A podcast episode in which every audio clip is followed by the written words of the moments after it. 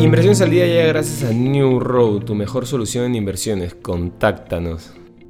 Hoy, en el plano local, gracias a los precios récords alcanzados por el cobre, finalmente la minera Las Bambas pagará el 32% que le corresponde por el canon minero, lo que supone entre 150 y 200 millones de dólares, aunque finalmente las comunidades tan solo recibirán 70 millones debido a los adelantos en años anteriores por parte del gobierno central.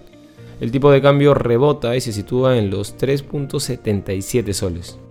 En los mercados internacionales, la elevada inflación y la crisis de Ucrania lastran el comienzo de la semana en los mercados bursátiles. En este sentido, el domingo Estados Unidos reafirmó que Rusia podría atacar Ucrania en cualquier momento.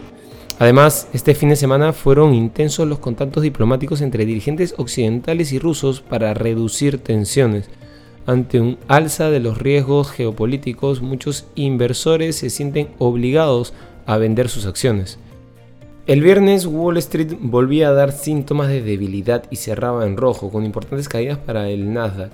En concreto, el Dow Jones se dejaba un 1.43%, el S&P restó un 1.9% y el Nasdaq retrocedió un 3.07%.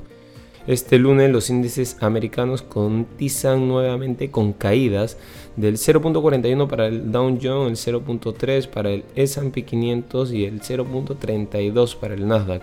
Los precios del petróleo alcanzaban su nivel más alto en 7 años. El Brent cotiza con subidas del 0.33% hasta los 94.75 dólares, mientras que el West Texas avanza un 0.39%.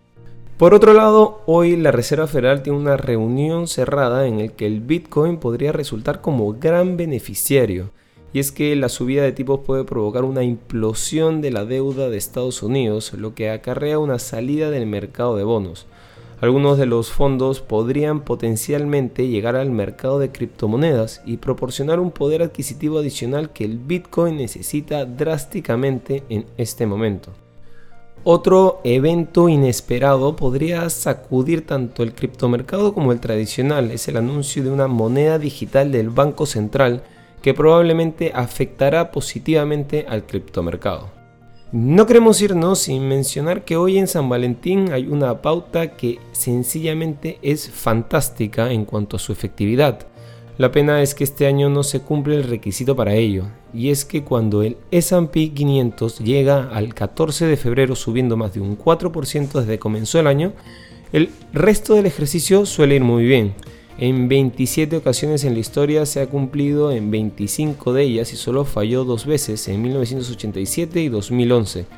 Pero salvo estos dos casos, en los demás 25 sí se cumplió con una subida media el resto del año de un 13%. Estas han sido las noticias más importantes de hoy, lunes 14 de febrero del 2022. Yo soy Eduardo Ballesteros. Que tengas un feliz lunes.